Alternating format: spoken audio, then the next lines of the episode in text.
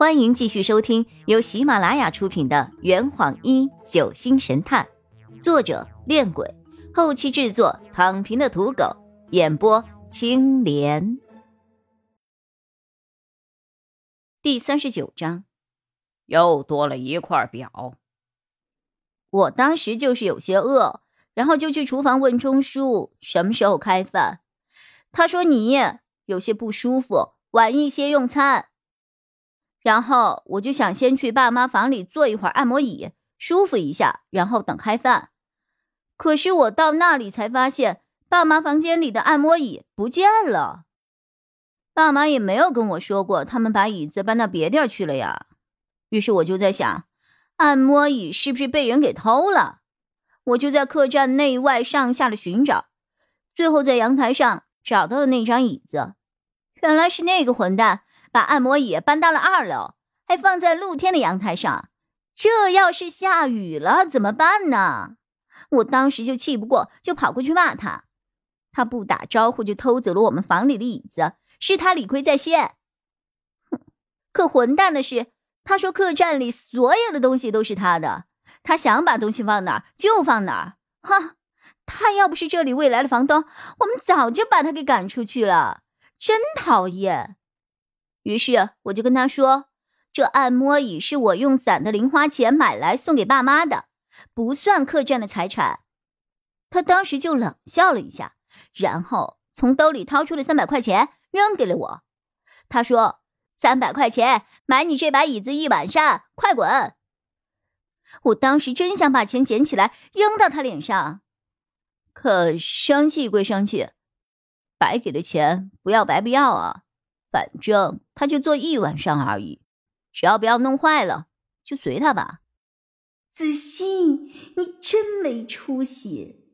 然后我就拿着钱去百货市场买了那块表，就是璇姐你下午挑的那块。他把戴着手表的手递过来让我们看，真的很好看呢，我很喜欢。璇姐，你的眼光真好。嗯，再后来就是我跑回来和你们一块吃饭了。子欣手上戴的是一款阿迪的浅绿色的女表，清新淡雅，小巧精致。我看了一眼就喜欢上了。还是那个问题，你去找林雨生的时候是几点？看来包凯已经得到了张璇的真传了。六点三十整，记得这么清楚啊！我有些吃惊。这是两天我们听到的唯一一个准确的时间，因为我当时立刻去买了手表嘛。他又晃了晃手腕上的表，按照这个时间推算，他应该是在林雨生死前见过的最后一个人。在现场，林雨生被偷走了一块表，而在你这儿又多了一块表，怎么会这么巧啊？包凯这家伙刚刚才说他得了真传，现在又不知道丢在哪儿去了。子欣听了，立刻急了：“我这块表是才买的，再说就他那块假表，有谁会偷啊？”那天下午你去找林雨生的时候，在他旁边的桌上有没有看到一块金表？很少见张璇问了这么直接，不过。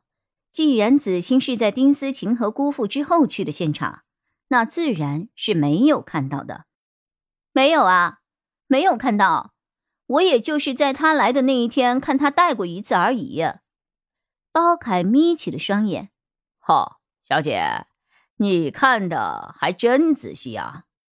子欣不好意思的笑了笑。在你之后的三个人都没有见过那块表，那你？去死！我狠狠地瞪了包凯一眼。不过说实话，他对我起疑合情合理。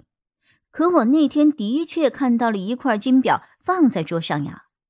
难道说，在我之后去过现场的人不止这三个？张璇又问：“你知道你哥和你爸跟林雨生的关系怎样吗？”子欣十分不屑：“怎么样？”你说能怎么样啊？他是来抢遗产的，要不是律师说舅舅以前立过遗嘱，我这辈子都不知道我还会有这么一个混账表哥。你好像对林雨生拿到遗产这事儿很反感啊。这么跟你说吧，我宁愿雨涵拿了这笔遗产，或者是烧掉，都不希望林雨生拿到一分钱。你的家人也这么想吗？肯定是啦。张璇合上了记录本。好了，我问完了，待会儿让你哥过来一趟。子欣起身离去，刚走出两步，又回过头来。啊，我还看到了一个事儿，不知道对你们有没有用。张璇突然来了兴趣，说说看。那天下午，我从房间里出来之后，我就去问钟叔什么时候开饭，然后我透过厨房的窗户，看到三宝站在离水江边，往江里丢了一个东西。是你把我锁在房间里的时候吗？对，张璇在纸上写下了五点四十分，然后又问道：“那你有看清他丢的是什么吗？”子欣摇了摇头：“哎呀，当时只是一闪而过，我看的挺模糊的，好像是一个白色的什么东西。他丢完后就走了。钟叔也应该看到了，他当时就在厨房里。”好。我知道了，你提供的信息非常重要，谢谢啊。嗯，被赞许之后，子欣满意的离开了。哎呦，你这个小妹妹还挺虚荣的呀！被他爸妈惯坏了，那座按摩椅根本不是他买的。我耸了耸肩，只是三宝汤，玄儿，你怎么看？三句真，七句假，他说的也不全是谎话。张璇伸了个懒腰，比我略大的胸部诱人的向前突出着。先看看其他人吧，听听他们怎么说。我现在很想知道，他们所有人的谎话连在一起之后会是个什么样子。这坛已经喝完了。呵你猜出凶手是谁了吗？啊，